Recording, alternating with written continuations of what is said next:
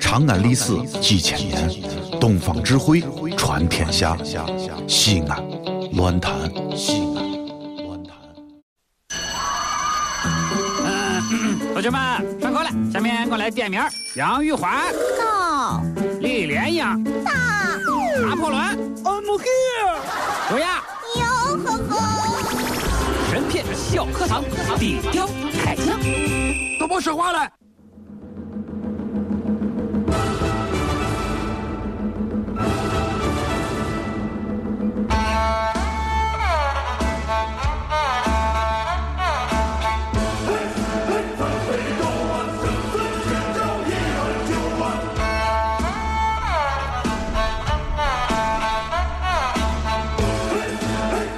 欢迎来到神片小课堂，今天我们来说说《水浒传》第五十九回。晁盖的遗嘱之谜。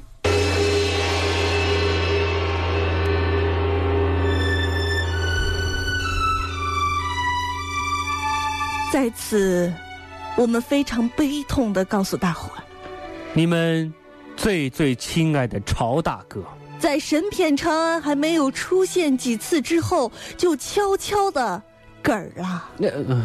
那、呃这是一个多么让人悲痛的消息！是的，而且他嗝儿的很惨呐、这都不是有最大亮点的地方，有最大亮点的地方是我们竟然发现宋江这个什么什么的，竟然有可能就是幕后的黑手。是的，因为宋江本来皮肤就很黑，手自然黑，手黑，我们都心不更黑。呃，我本来想说手黑，我们都不在意。咱俩也不是故事接龙啊。这个晁盖啊，攻打曾头市的时候 你看看，中了一支毒箭啊，你提，哎呀，拔出来看那个箭的时候，上面写着三个字嗯， “史文恭”。当时啊大伙儿啊已经没有心情打仗了，嗯，人人啊都想赶紧回山啊。这个晁盖嘛，把抬回梁山了呀。虽然说射中晁盖的箭上面刻有史文恭的名字，嗯，但是卓然哥问你，这个箭就一定是史文恭放的吗？如果要是我在现场的话，嗯那么我一定会说有可能 是。你但在是现场也要看看你在梁山这边还是在曾头市这边，但是俗话说得好，是不是？旁观者清，观局者迷。哎呦呵我，现在又觉得好像不是呢。哎呀，当局者迷，旁观者清；观局者迷，那和旁观人那是一回事儿，真是。啊，我说反了啊，这里面的原因有三个，有三个。第一个，晁盖偷袭的是北寨，北寨是由曾涂和苏定把守的，嗯，而史文恭把守的是总寨。特别同意。那么史文恭此时是不应该出现在北寨的。所以我们看到的那面旗子又从何而来？难道是刘谦出现了而见证了奇迹吗？难道史文恭有机器猫的任意门吗？答案非常的肯定，那就是 so easy，不可除能。非史文恭是大熊。二，《水浒传》里说：“急回旧路走，不到百十步，只见四下里金鼓齐鸣。”也就是说，晁盖并没有到达目的地，是在回去的路上中的埋伏。史文恭作为统帅，更没有理由在敌后冒险当射手。况且书中从未提到过史文恭善于射箭的描述。第三，交战之初，曾家说过：“我曾家府哎，吓我一跳杀死你的不是好汉，啊！我一个个要捉你活的，那装到车里，啊，押到京上。哎呦，哎，声称是要活捉的，嗯对不对？晁盖中毒之后已经不能说话了，嗯，但是最后我还是挣扎着对宋江说了一句话：“贤弟，哎不贤弟啊保重，啥贤弟我不行了，啊？贤弟你说啥？我不行了，你耳朵怎么也不 行了，你再说一遍。贤弟，哎，我现在这个状况说不了几句话了，我不嫌。你能不能听我说完？”啊，你说如果那个捉的射射死我的人，谁捉住了，就让那个人当梁山泊的主人。啊？你 那不就是宋江吗？哎，这是晁盖最后的遗嘱，令人神死啊！嗯老大是的，老二结拜本来是天经地义的事情，也也就是说，超开始按道理谁结拜？嗯，宋江结拜啊，对呀、啊，跟我倒是有啥关系？啊我对又不参与他们的斗争。但是晁盖偏偏要说，哪一个抓住射死我的人，哪个做梁山泊的主人，是什么意思呀、就是如果谁抓到了杀人犯，谁就可以当梁山的老大。对，因为这个山寨里头啊，能抓住史文恭的人不少，嗯偏偏只有宋江的功夫最差，力气最娘们儿啊，所以呢，最没有可能抓住史文恭的人就是宋江，这就是等于啊，直接否定了让宋江接班继任，一下子推翻了晁盖以前所有的推让之举。嗯，究竟是什么让晁盖做出这么大转变呢？晁盖是不是在临死之前发现了什么呢？嗯，下面我们来看看宋江的表现。哎呀，宋江今宋江，哎呀，晁盖悲死伤的啊啊，哭的发昏呐啊！ 哈，这黑子哭的发昏啊听着都不好意思学。啊！旁边的人啊，都请宋江为山寨之主。嗯，宋江也说了：“绝乃不可忘了朝天王遗言。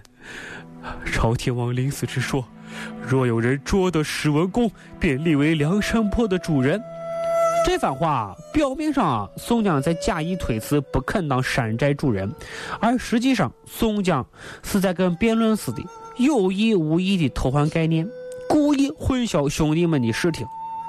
晁盖是这么说的吗？晁盖说的是射死我的人，如果你抓住了，你当梁山泊的主人。他有说是史文恭射的他吗？根本就没有，对不对？嗯，但宋江不止一遍向伙计们反复、反复灌输、强调这个概念，有意给大伙造成这么一种错觉，就是史文恭射死了晁盖，啊。那么宋江这个跟大伙开会的时候啊，就说是跟要跟晁盖报晁盖报仇了，啊，军师就说哥哥不可轻动啊，且待百日之后方可举兵。什么意思啊？吴用的意思就是说，不给晁盖报仇的原因是居丧期间，就是说啊我们现在处理呃老大的这个丧事，所以我们不适宜办这个事儿。这纯粹是啊，上坟烧包子糊弄鬼呢，又来了，因为他们照样还是在用兵打北京城、打大名府啊，打了好几仗啊，就是不打曾头市报仇，为啥啊？我跟你说，不因为敢。啊没有仇，知道吧？嗯，后来呢，一直到第二年的春天，宋江才兴兵去打曾头市。为啥打曾头市啊？是为晁盖报仇吗？不是是的，是因为段景柱买了二百多匹好马，被玉宝寺啊抢走了，送到这个曾头市去了。宋江听，哎呦，你啊你抢我的马，说大了呀。这我们的宗旨是喝酒不开马，开马不喝酒。开马这是马驾不行啊，酒驾不行，这朝天王的仇还没报呢，这我这这找人这这收拾什你么们。玩意儿说话？你看，就是说啊，你抢我的马，嗯这是主因；晁盖的仇是勉强排在后面的次因而已。所以，宋江最后打曾头市，他的目的是夺马。嗯，哎，大伙看《水浒传》的时候啊，经常会一厢情愿，知道吧？大伙都会想象，哎呀，梁山这个大曾头市就是为晁盖报仇。可是当双方交战的时候，曾家从没有宣传过之前击毙敌方首领的辉煌战绩。梁山方面呢，宋江也从来没有公开提出过曾家有杀晁盖之仇，宋江就是说要骂，不说有仇，这难道不是很奇怪吗？很奇怪啊呀，对不对？很奇怪呀、到底奇怪不奇怪呢？不是啊奇怪不奇怪？交战之后啊，曾家不愿再打了。这个曾家写了一封信啊，过来讲和，就说你看我咱们都这是事儿好弄朋友的，嘛，我们以后都是抬头不见低头见的，是不是有远一亲不天长如地久近邻，是为不是朋友多干一杯多是不一个是朋友，多朋友一一条生路一。起走，条条大道家路交流通罗罗马，马，是不罗是马？不是一我觉得天天这事儿上不能这样，我咱觉这得有很多事朋友情啊啊，是要还是真过的来商量真的还是不是哎？对那好好笑笑十年少，哭好了哭吗？的。好了吗？孙亮看完之后啊，这笑一笑，十年少有什么关系？就是呃心态保持冷静，不要太着着急太打暴打躁仗对，孙亮看完之后啊，给他回了一封信，不是我要打你，就我觉得啊这个马屁的事情不是开玩笑的。你做不的要不马是屁不厚道，是不你这是个？你人这。样子就没有意思了。对呀、是不你是是马弄来弄对去，对对呀、我条觉条得道路该通打就罗该马打，不该而且打哎不你该这个马是我们必须的。再者说了，啊我们都是喝酒不开马，开马不喝酒的。哎呀， 你说你这哎你坏了我们的规矩。 开马像话吗？真这是，年底不是交警查多严啊？对不对？所以他俩这俩哪像是战书啊？这这俩碎嘴子遇一块儿，这俩这是这这街头巷尾儿大妈的唠嗑呢？这是这啊嗑！着瓜子。哎，你有有思维吗？啊，哎呀，炸那面那对啥面呀？十三燃面卓。卓家他家女儿还没有嫁，你不知道咋回事哎？，第四罗桥他们家也是。哎呀你再不好说你再了不好说说，这昨天给不了不是十昨天平是米又房滚又子。圆一脸。好了，可以了。咱俩这节目得改改个名儿叫《大唐八周刊》，真是。这我给 你都说了，上节目上节目说节目内容。哦，对对对，哎你看啊，但是晁盖死这么大一事儿，你说你在这叨叨啥？咱们得悲伤一点。曾家似乎并不知道晁盖死了，提出讲和的条件是什么？嗯，归还马匹，犒劳三军。真的，你这事儿我跟你说，你这个马你真的没哎好了对，松江咋是啊？嗯，梁山伯、梁山坡和梁不山啊伯，哎祝英台祝英呢？台来了 啊！梁山坡和曾头市对，自来无仇 那啊，就 是说，就是梁山伯和祝英台来了，这是没有关系的对对对，啊，呃，每每天一个错别字，咱都习惯了嘛。是不是啊？这个晁盖死了呀，好像跟他们没有关系，啊，没有关系。答应讲和的条件，啊就是归还我们梁山坡那、马匹，对，对不笑对什么呀？交出夺马的余宝寺，你看看，犒劳军士。说多好，你看，比曾家提出条件就多了一条，你听听。交出毒马贼玉宝寺，哎呀，哭的要晕过去了。但是偏偏没有要求交出射死晁盖的凶手史文恭。没错你说离谱不离谱？非常的离谱啊！这就怪了，曾头市没有认为晁盖是他们杀的，宋江也认也认为晁盖不是他们杀的，和曾头市自来无仇。那么晁盖究竟死于谁手？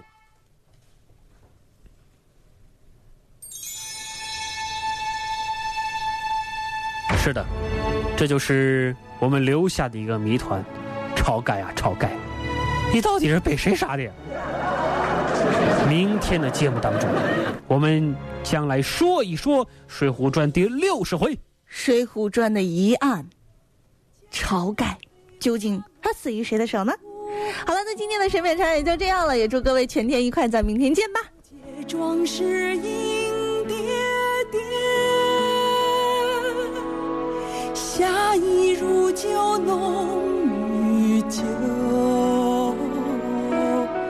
男儿芳吟情烈烈，江山飞花美。这里是西安，这里是西安论坛。